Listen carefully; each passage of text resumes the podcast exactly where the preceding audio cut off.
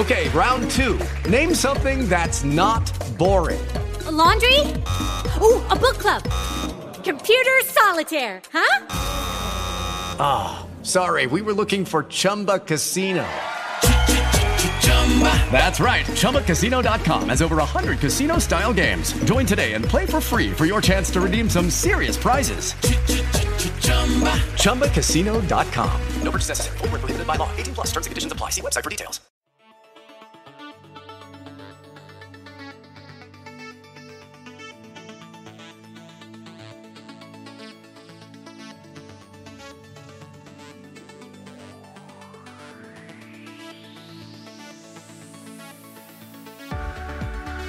Caracol Podcast presenta Amigos TIC, tercera temporada.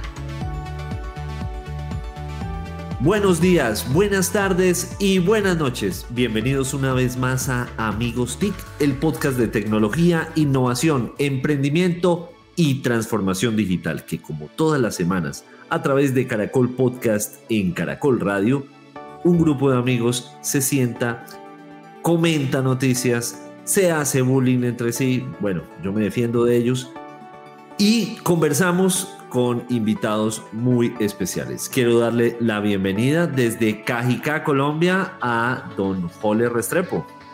Hola, muy buenos días, buenas tardes, buenas noches y buenas madrugadas. Un saludo especial a mi tío Carlos Munera que nos oye a las 3 de la mañana todos los días, así que qué bien, felices madrugadas. Muy bien, muy bien. Y no porque esté en otro continente. No, no. Madruga el hombre. Sí, ahorita Mauricio dice que es por incontinente, pero no, Mauricio, no digas ese tipo de cosas. Eh, desde la calle 80 en Bogotá, don Mauricio Jaramillo. Muy buenos días, buenas tardes, buenas noches a toda nuestra audiencia en todo el mundo y un saludo para ustedes dos y para nuestro otro amigo Tic que va a llegar ahorita y nuestra invitada.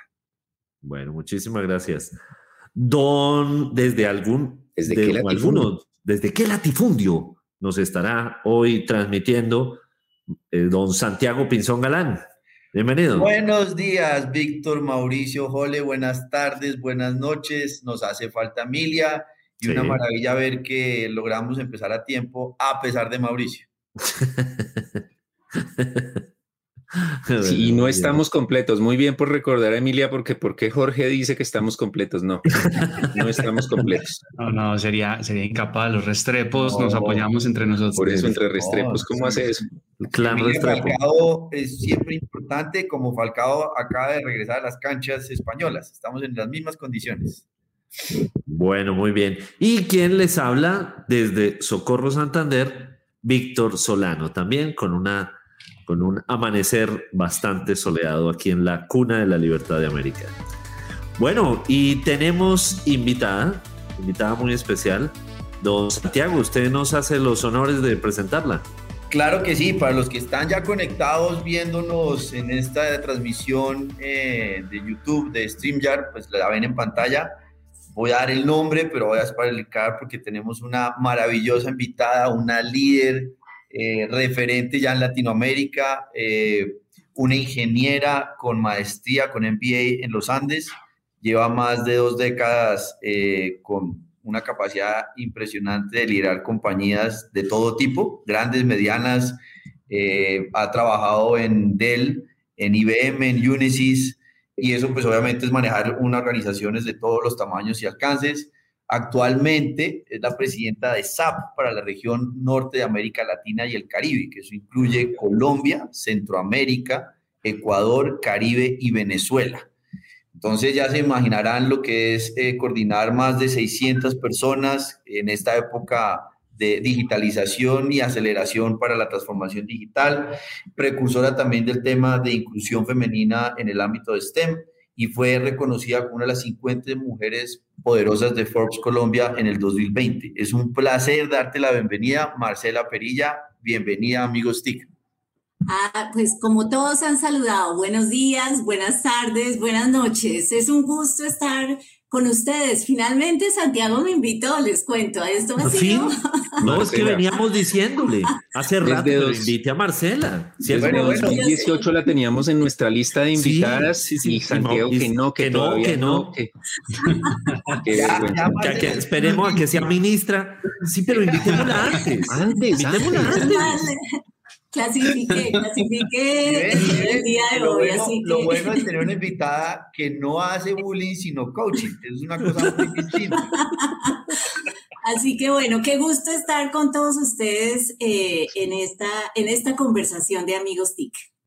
Claro que sí, Marce. Pues no, de nuevo felicitaciones. Eh, es un ejemplo lo que está ocurriendo con SAP y contigo. Por ahí yo quisiera empezar porque para efectos prácticos es la primera vez que una mujer está liderando esta región y en esas condiciones y que además acaba de hacer una dupleta con esa combinación de Marjorie y Romero para Colombia. Entonces, las mujeres líderes de Colombia para Latinoamérica y para lo que es nuestro país es fabuloso. Muchas felicitaciones por eso. De acuerdo. Apoyamos la moción. Eh, nos encanta el liderazgo femenino, el liderazgo que además no es un tema por cuotas, sino porque por méritos, por sus capacidades, están allí y, Marcela es un ejemplo de eso, de esa revolución que estamos viviendo y apoyando. Claro que sí. Mi primera inquietud entonces, Marce, es muy, muy evidente. ¿Cómo ha sido ese recorrido para ser una ingeniera que nos quieras compartir y llegar a SAP? ¿Cómo es esa decisión de ser ingeniera, pues estudiar ingeniería, y de ahí llegar a lo que está ocurriendo acá?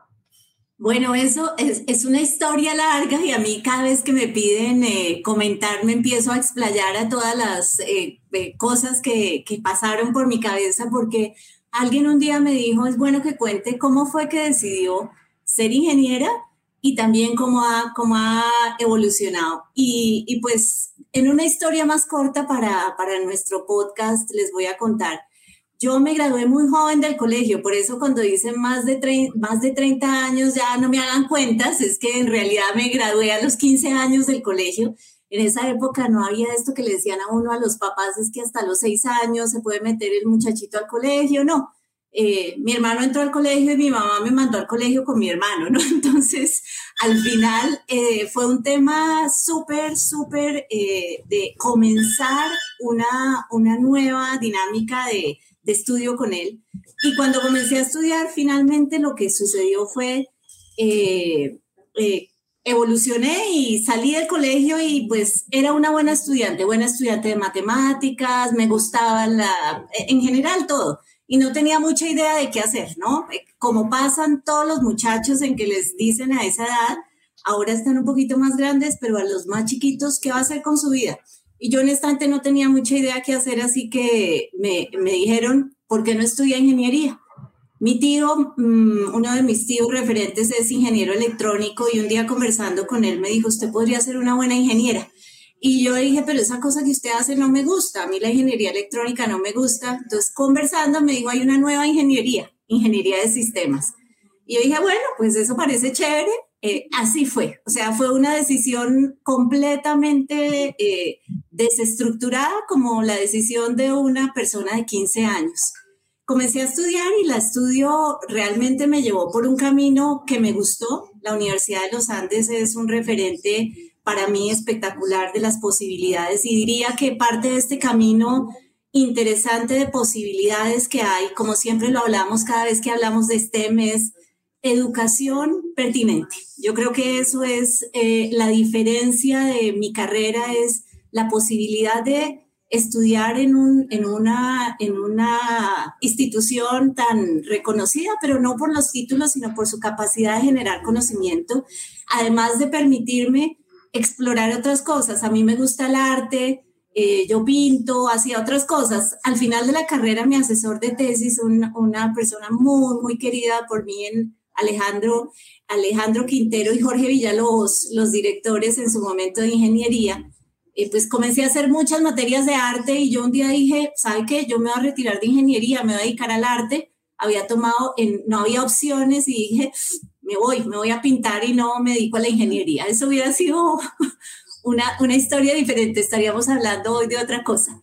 Eh, y bueno, esto entraron en pánico este par y me dicen, no, no, no, pues ya le falta solo acabar la tesis y otra cosa acaba y después se dedica a pintar, me decía Alejandro, ¿no? Y yo, pues bueno, va a acabar la carrera y, y menos mal me insistieron, terminé y comencé a trabajar también en, eh, antes de graduarme en ese momento la ingeniería eran cinco años, eran cuatro, cuatro años, a los cuatro años prácticamente he acabado mi ciclo, eso es algo que que probablemente me caracteriza. Yo vivo como en un acelere vital, ¿no? Entonces, eh, comencé a hacer los cursos de vacaciones, hice otras cosas, ya el noveno semestre había terminado todo y me faltaba solo presentar la tesis, así que empecé a trabajar.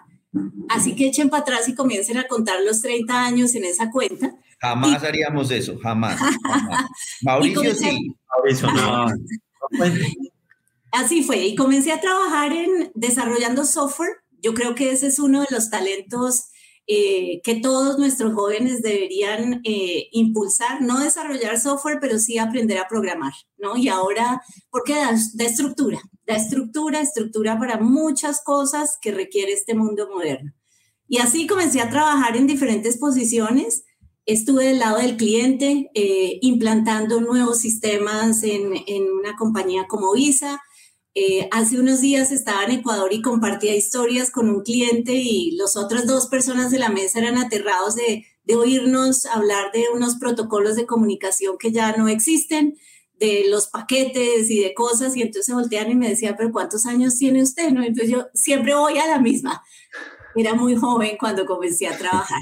Ha sido una evolución muy interesante y creo que lo que ha marcado eh, mi carrera de, este, en este proceso, como tú mencionas, Santiago, es uno, pues definitivamente el haber comenzado en una, en una, en una industria, en, una, en un área de crecimiento, por un lado.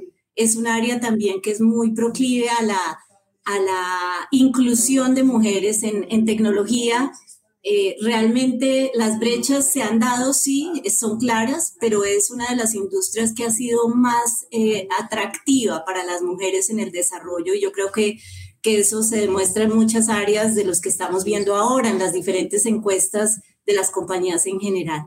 Y el otro camino que lo mencioné muy, el otro, el otro aspecto que creo que en mi vida profesional ha sido muy importante es, soy eh, un aprendiz constante, ¿no? Para mí, realmente esta posibilidad de estar en, en, tecnología significa estar siempre aprendiendo algo. Eh, soy hiperactiva, entonces eso también me, me, permite estar en movimiento en muchas cosas y, y creo que entre esta condición personal de, de, estar en movimiento y de querer aprender, siempre estoy en, en, en movimiento. Eh, y ha sido también muy afortunado las compañías con las que he logrado crecer y construir una carrera no solamente profesional, sino de amistad eh, con muchas personas y líderes referentes. Vamos a, si te parece, a, SAP. ¿En qué, en están en, en, SAP en este momento? ¿Cómo, cómo está SAP en, en Latinoamérica? Contanos un poco sobre eso. Ah, bueno, perfecto. SAP es una compañía que ya tiene varias décadas en la región nosotros estamos completamente conectados con la transformación eh, y más allá que de tecnología, les diría la transformación de las empresas hacia un modelo inteligente. ¿Y esto qué significa? No es antes, hace unos años, cuando comenzó su, su trabajo en el mercado SAP, se hablaba muchísimo del ERP, ¿no? El famoso sistema que consolidaba una cantidad de funciones para poder habilitar a las compañías en, en, temas que antes se hacían todas disgregadas. El ERP fue un salto para las organizaciones en términos de transformación y ese salto lo estamos dando desde hace varios años y ahora estamos concentrados en la nube, también en cómo transformar la operación de las compañías en empresas inteligentes en la nube ya no solamente, obviamente el ERP sigue siendo una parte estructural de nuestras soluciones, pero unido a esto estamos hablando de temas ya de arquitecturas, de experiencia de los usuarios. El tema digital claramente puso a todas las compañías a pensar no solamente en, cómo en cómo llego de una forma más efectiva al usuario, sino cómo uso los insights de información que tengo, cómo puedo actuar en tiempo real para poder llegar mejor, más oportunamente, cómo mejoro la logística, esta cantidad de cosas que, que probablemente en una condición diferente no se hubieran acelerado. Lo hablábamos con Santiago en otra ocasión y, y, fue una de las métricas que más se repitió el año pasado, ¿no? La transformación digital que estaba programada para tres años fue ya de un salto no de tres años, sino de tres meses, ¿no? Así que en este proceso de transformación, el futuro es un futuro eh, que, que realmente nosotros lo vemos positivo y es un proceso en el cual las compañías están encontrando espacios para generar mayor valor a sus clientes, por supuesto, y por otro lado, mayor valor a sus accionistas. Y algo para nosotros fundamental es cómo también podemos hacer un balance en las sociedades y en el ambiente en el que nos desarrollamos. El tema de sostenibilidad también es estructural en nuestra filosofía y es así como no solamente abordamos los temas de diversidad, inclusión, manejo ambiental, sino estamos trabajando en unos procesos muy interesantes con los clientes y eso acá lo vamos, lo vamos a, trabajar. Y en unos días también eh, va a estar el lanzamiento de nuestro informe de sostenibilidad y habla no solamente de estos temas de, de, de medioambientales y de diversidad, como les decía, sino cómo las herramientas como SAP están ayudando a estos objetivos de materialización, como hablan eh, los ejecutivos de sostenibilidad en los ERGs, ambiente, en el tema de governance, de, de manejo de las métricas y de cómo también se mira la evolución de, de estos procesos. Clientes tremendamente referentes en la región, en toda nuestra región. Terpel, Grupo Energía de Bogotá, eh, Cementos Progreso, bueno, NIRSA, tenemos una cantidad de referentes locales trabajando en estas dinámicas que son muy interesantes.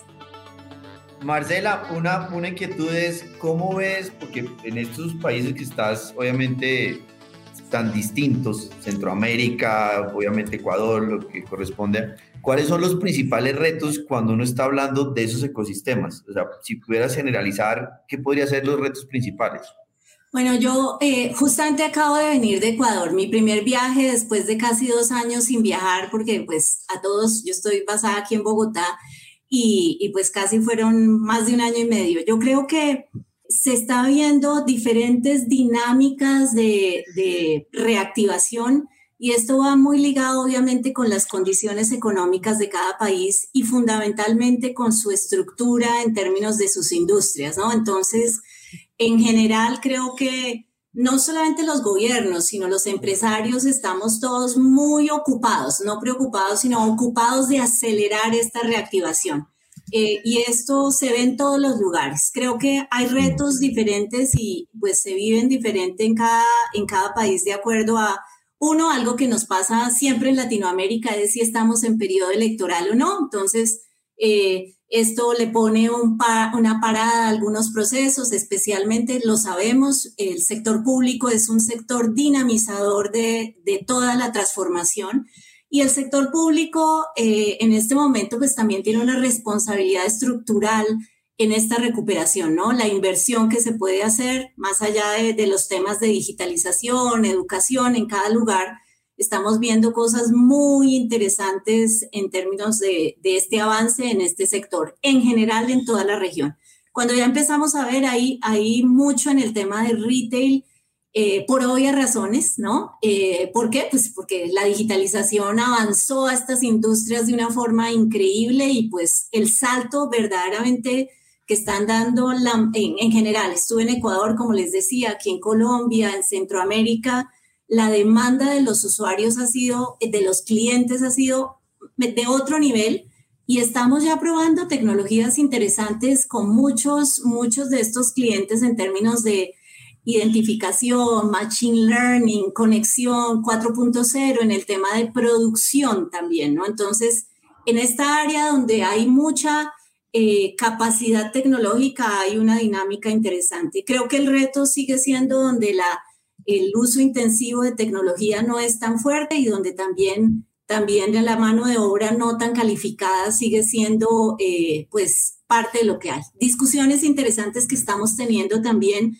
son todas las relacionadas con la, el reentrenamiento de los equipos, el reskilling de, de muchos, no solamente por el tema de de lo que pasó con el trabajo en casa, sino porque estas transformaciones están exigiendo cambios y ahí también estamos acompañando a los clientes en esa dinámica con, con muchas de las soluciones que tenemos para el manejo justamente del recurso humano. ¿no? Entonces, es diferente en cada lugar, te diría que, que se están viendo unos brotes muy, muy acelerados. Y para mí, siempre lo digo, es una región de más de 40 países contando todas las islas.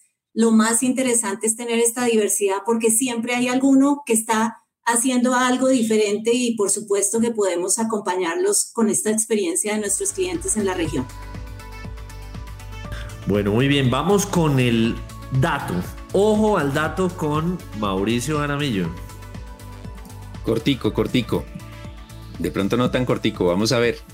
Em, miren que en Argentina, Prometea es una, es una solución de inteligencia artificial para el sector público y hay unos daticos. La de 90 minutos a un minuto se redujo el tiempo de elaboración de un pliego de contrataciones, o sea, un 99% de ahorro. De 167 días a 38 días, los requerimientos, los procesos de requerimientos de juicio. De 190 a 42 días, los amparos habitacionales con citación de terceros. Hay una cantidad de, cifras impresionantes. Esta de 90 minutos a un minuto es tremenda y es de Prometea.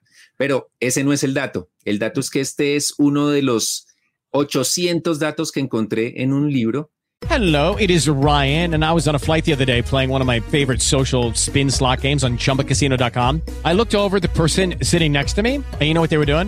They were also playing Chumba Casino. Coincidence? I think not. Everybody's loving having fun with it. Chumba Casino is home to hundreds of casino style games that you can play for free anytime, anywhere even at 30,000 feet. So sign up now at ChumbaCasino.com to claim your free welcome bonus. That's ChumbaCasino.com and live the Chumba life. No purchase necessary. BGW. Void prohibited by law. See terms and conditions. 18 plus. With the Lucky Land Slots, you can get lucky just about anywhere. This is your captain speaking. Uh, we've got clear runway and the weather's fine, but we're just going to circle up here a while and uh, get lucky. No, no, nothing like that. It's just these cash prizes add up quick. So I suggest you sit back, keep your tray table upright, and start getting lucky. Play for free at LuckyLandSlots.com. Are you feeling lucky? No purchase necessary. Void where prohibited by law. 18 plus terms and conditions apply. See website for details. que desarrolló CAF y es el reporte regional de inteligencia artificial para el sector público. Eh, recientemente hubo un evento de datos e inteligencia artificial en el sector público y publicaron un libro de 530 páginas con muchísimos datos en diferentes sectores de aplicación de la inteligencia artificial en los países en los que está CAF, entre ellos Colombia. Así que la recomendación es descargar este libro porque hay datos no solo para funcionarios sino para empresarios, para estudiosos, para periodistas que queremos entender más el fenómeno de la inteligencia artificial en nuestra región.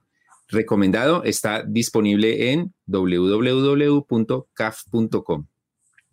Muy bien, cortico, cortico como les gusta a Yo ya ustedes. quedé tranquilo que Mauricio hizo el dato, el récord histórico del editorial del dato, ¿o no? ¿O no? Pero si salió así en un tweet. ¿Qué va a pensar Marcela? ¿Que ustedes matonean? Pero eh, en un, en un Twitch, no en un tweet. Solamente la introducción que hice va a ser corto, va a ser corto, Sí, va a ser sí. muy cortico. Ya se gastó el tiempo. Pero gracias, Mauricio, muy buen dato. Gracias, Mauricio, sí.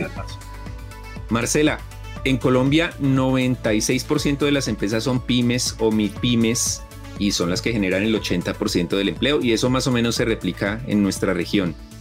SAP, por supuesto, ha, ha tenido siempre la fama de que es para los gigantes, pero pues ha creado soluciones Business One y otras alternativas para los medianos eh, y ya sabemos que en el, mercado medio ahí hay soluciones de SAP.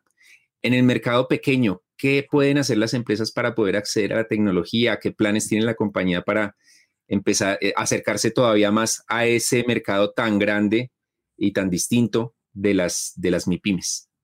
Bueno, eh, tú lo mencionaste, no, no es solamente una solución. Obviamente las más empresas más robustas tienen el apoyo nuestro en esta columna vertebral y en las soluciones, digamos, de, de crecimiento diferente. En el mercado medio está Business One y está también By Design, que es nuestra solución en la nube para las pequeñas empresas y medianas empresas. Y, y cuando hablamos de esto, pues es un mercado que en esta región que, que, yo lidero, pues la mayoría de las compañías no clasifican en los estándares mundiales de tamaño de el mercado medio. Si nos ponemos a pensar nuestras, nuestras economías, pues son más pequeñas y, y cuando las normalizamos, este tipo de soluciones se necesitan acá. La posibilidad está uno yendo hacia las soluciones que tenemos en la nube, que, que cuentan y funcionan perfectamente para pequeñas empresas también. Y hay algunas otras capacidades que estamos desarrollando en, en términos de acceso para estos pequeños empresarios. Después les comparto algo de los, de los links y también capacidades en términos de desarrollo y uso de nuestras herramientas para que también puedan entrar en esta transformación. Porque yendo a tu dato, no es solamente un beneficio en términos de, del, del sector público, ¿no? Estamos viendo estas mejoras con uso de inteligencia artificial, pero también con las transformaciones eh, más allá de la experiencia del usuario, la experiencia de los colaboradores en retención de talento, en aumento de productividad y, pues en otras métricas que no solamente hablan con el negocio. Así que estamos trabajando también con startups de una manera muy interesante, desarrollando modelos de colaboración también en la región. Marcela, hay una gran cantidad de oportunidades alrededor del ecosistema que generan ustedes, eh, consultores, eh, empresas que integran. Yo creo que el aporte que ustedes hacen al ecosistema digital es súper grande y ahí hay muchas oportunidades. ¿Por qué no nos contás un poco? Uno siempre, o uno ve mucho como necesitamos consultor SAP y eso es como una especie súper difícil de, de, de encontrar. Contanos un poco ese ecosistema que ustedes generan. Bueno, eh, y es un punto importantísimo, además les digo, porque estamos en un momento de transformación. Hace, y yo creo que volviendo a mi historia ingeniera, yo creo que cuando uno comenzaba a pensar dónde tengo que especializarme, entonces estaba a ser un consultor de, de alguno de los módulos de SAP, ¿no? FICO, alguna, alguna de estas cosas, voy a ser eh, programador en Z, bueno, cualquiera de las, de las líneas en términos de consultoría funcional. Estamos en un momento nuevamente de eh, efervescencia en estas transformaciones. ¿Y esto por qué viene?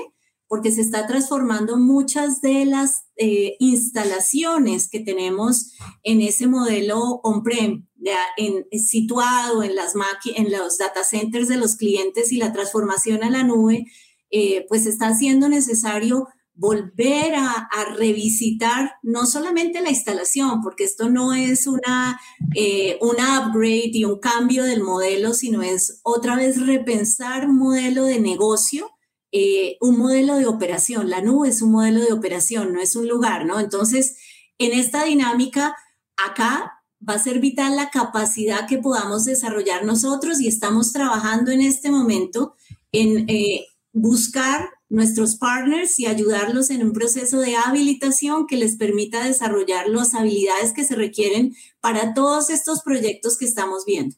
Yo les decía, estaba en Ecuador esta semana y cuando empezamos a ver, dicen, miren, están trayendo y están llegando consultores de, de muchos lugares, pero fundamentalmente de Colombia, porque pues claramente eh, no hay especialistas en todas las industrias, en todos los lugares, ¿no? Y una transformación de este tipo está exigiendo unas habilidades que vamos a estar desarrollando a fondo. Esto se hace eh, consistentemente en SAP. No, nosotros no estamos diciendo, uy, vendimos esta transformación y ahora quién va a venir a implantarla. No, es un trabajo que se hace coordinadamente con nuestro ecosistema y vamos entendiendo cuál va a ser la demanda de algunas capacidades, capacidades le hace consultores especializados, cómo podemos hacer entrenamiento en trabajo, cómo conectamos también nuestros especialistas de otras regiones para desarrollar las capacidades locales y pues obviamente hacer modelos con nuestros partners regionales eh, mucho más activos. Este es un proceso complejo y de desarrollo de conocimiento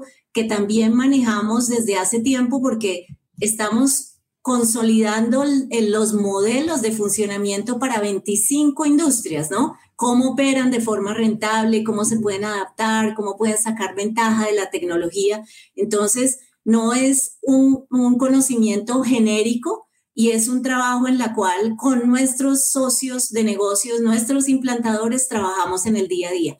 Viene un movimiento fuertísimo y esta es una invitación también a las personas que están trabajando en esta línea conecten con nosotros. Tenemos unos programas muy interesantes de desarrollo desde la universidad para entender mejor las soluciones y comenzar una carrera en este proceso de implantación de SAP.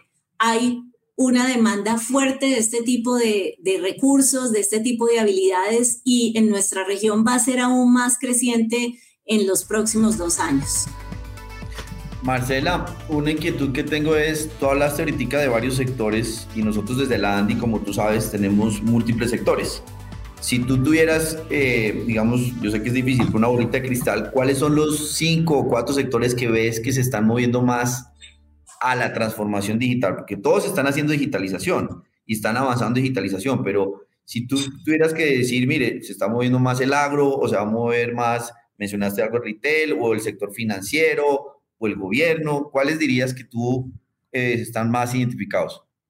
Bueno, yo eh, creo que es de pronto un poco más fácil comenzar por los que están algo rezagados. Y algo rezagados te diría en el sector eh, agrícola, pero no en el agrícola en la siguiente fase, sino en la parte básica. Estamos, estamos trabajando con negocios diferentes en Centroamérica, agribusiness, cómo hacer más efectivos las cosechas, cómo poder entrar desde el punto de tecnología a manejar unas herramientas que ya se están viendo en otro tipo de la región. Yo creo que este es una necesidad y además entendiendo que es una oportunidad para nuestra región, se está moviendo, no tenemos eh, eh, eh, llanuras extensivas solamente en el llano tal vez colombiano y venezolano. Nuestra geografía es muy compleja en el resto de la región, así que que significa algo de más de especialización en los cultivos.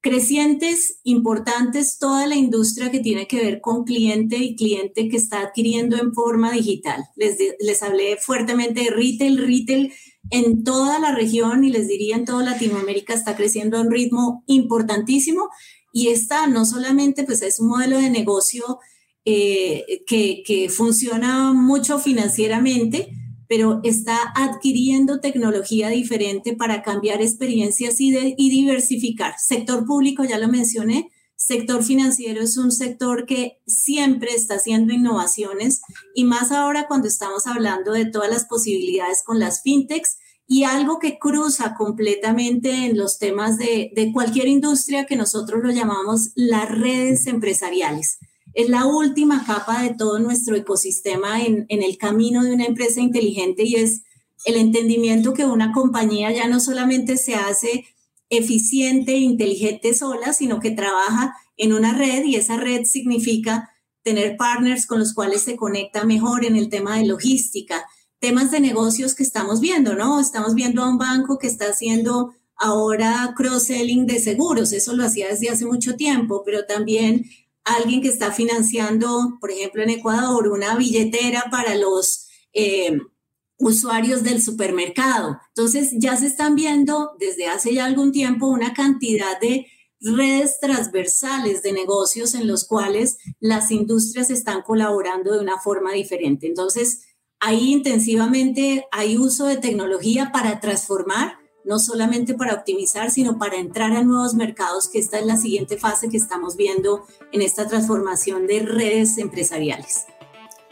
Marcela, a propósito de redes empresariales y de ecosistemas, tú nos mencionabas SAP by Design cuando pregunté lo de las, lo de las MIPIMES y, y acabo de encontrar que hay 1890 soluciones en, en, en el store, en la tienda, desarrolladas por empresas. Entonces, así buscando solo de Colombia, encontré Seidor, tiene cuatro soluciones allí en la, en la, en la tienda entre las 1890, un, cuatro son de esta empresa colombiana.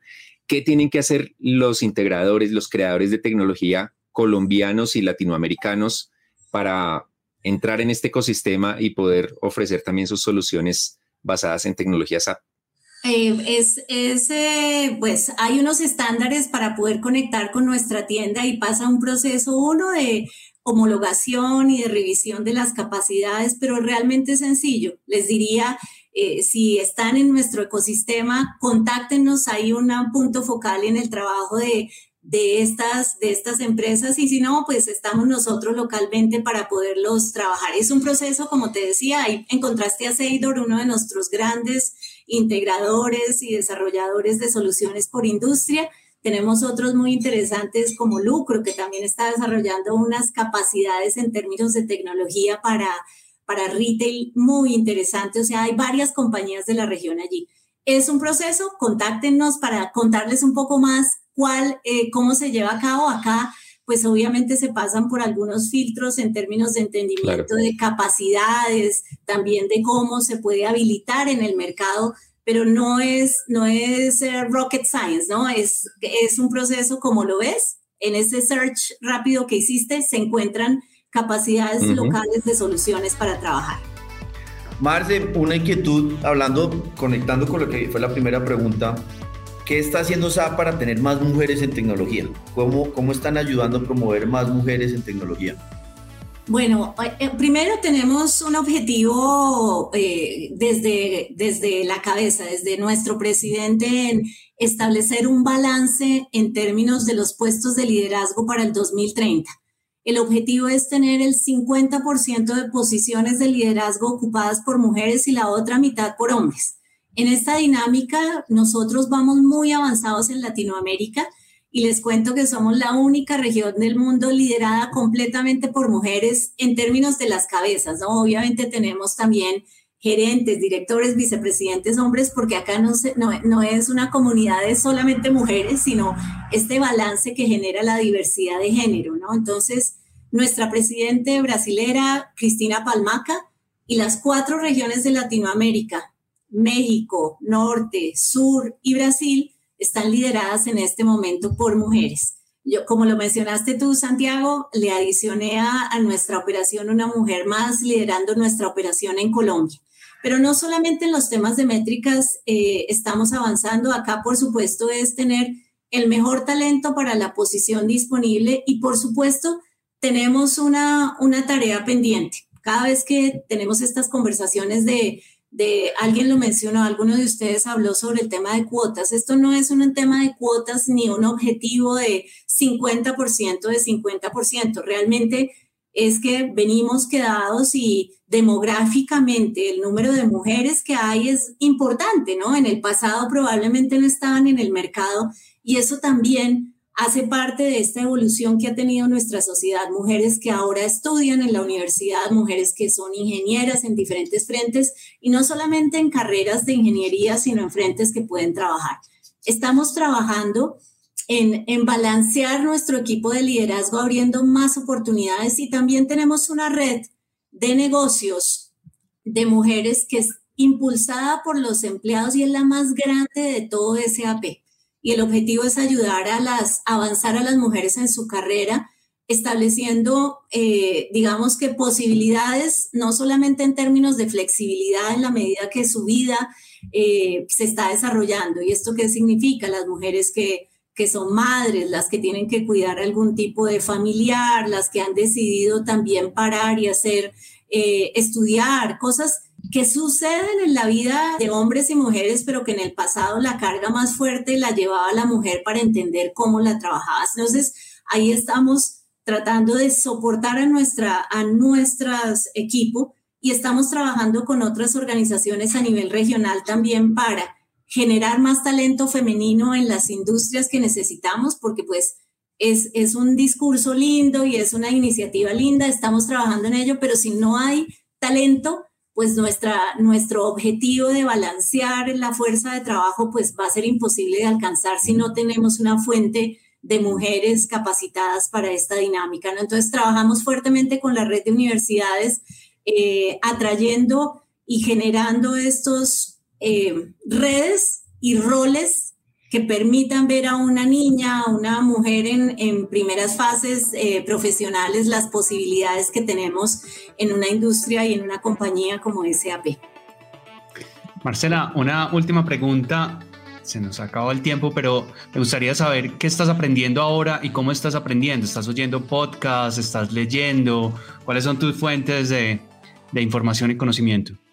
Sí, yo paso por muchos, por muchas fuentes y a mí me encanta estudiar y leer. Mi fuente principal es la lectura, pero hace, hace un tiempo decidí, por ejemplo, probar los audiobooks es una frontera que ya crucé y que para algunos temas me ha parecido espectacular. No lo podría hacer con todos. A mí las novelas me gusta leerlas en libro tengo de toda clase de libros digitales. Cuando viajo largo me llevo mi Kindle, pero si no, prefiero mis libros en vivo y en directo. Me gustan los libros físicos. Eh, y por el otro lado, los audiobooks. Y ahora tengo una cantidad de podcasts interesantes que también me gustan mucho. Sigo, por supuesto, Amigos TIC. Ah, eso sí, no faltaba. Dios, sí, Dios. es, hay, episodios, hay episodios interesantes y, y tengo ahora, eh, me gusta la historia, entonces tengo algunos podcasts de historia interesantes sobre los cuales estoy trabajando y un par de tecnología y negocios. Eh, no latinoamericanos, sino externos, porque también me gusta mantenerme un poco con las eh, antenas paradas sobre lo que está sucediendo fuera. Quisiera volver a estudiar, pensé en hacer ahora algún tema digital, pero el ramp up en, en SAP digital pues me exigió mucho, tuve que dejar mi portugués porque, porque realmente pues las jornadas se extienden y la, la prioridad en este momento era conectar con mi equipo digitalmente, pero voy por algo digital también. Creo que es, es un momento para aprovechar todas las capacidades que hay ahora y que antes no existían te recomiendo, pues no, pero no lo eches en, en, saco roto, más tarde otra vez portugués, eso no puedo dejar la oportunidad, pero hay una aplicación que se llama Blinkist, Blinkist, Blinkist, Blinkist, lo tengo. Resumen de los libros. Uy, es campeona porque entre tanto viaje y tanto viaje, uno lee el libro, lee lo que tiene Kindle, pero hay algunos que uno quiere estar muy actualizado. Si ya la usas, campeona para los oyentes, porque la verdad es muy, muy ejecutiva, muy concreta. Sí, es muy buena y bueno, si no, uno puede eh, hacer el search ahí en Audible, eh, porque hay también los resúmenes de los libros sobre los que uno dice, uy, qué bueno, pero no alcanzo, ¿no? Me leo el sí. Así como cuando está uno en la universidad. De acuerdo, de acuerdo. Muy bien, bueno, hemos tenido una emisión, una sesión de Amigos TIC tremenda, pero sobre todo hemos tenido una invitada súper especial, Marcela Perilla, presidente de Latinoamérica Norte de SAP. Ya lo dijimos como le gusta a Marcela. Eh, así que muchísimas gracias Marcela. Y esto último que nos comentaste, con todo lo que estás logrando ahora y sigues estudiando, sigues leyendo, aprendiendo cosas y ese es un, un mensaje que también siempre compartimos en Amigos TIC. Así que muchísimas gracias Marcela, gracias Amigos TIC y gracias a nuestra audiencia que es nuestra razón de ser. Un saludo para todos. Gracias a todos. Ole, quedó pendiente del video de mi cuadro. Sí, ahí, ahí lo compartí, pero... Así lo Un abrazo. Chat, ahí te lo Chao. Un abrazo. Chao.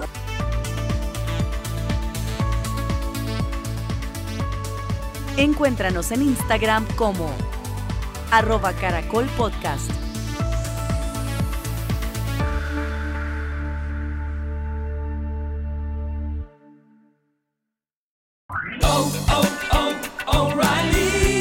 ¿Necesitas ayuda? En O'Reilly Auto Parts te ayudamos. ¿Necesitas algún consejo? Te aconsejamos. Nuestros profesionales en autopartes están siempre disponibles para ayudarte a encontrar lo que necesites. Excelente servicio al cliente es solo una de las ventajas que ofrece O'Reilly Auto Parts. Los profesionales en autopartes. Oh, oh, oh, O'Reilly Auto Parts.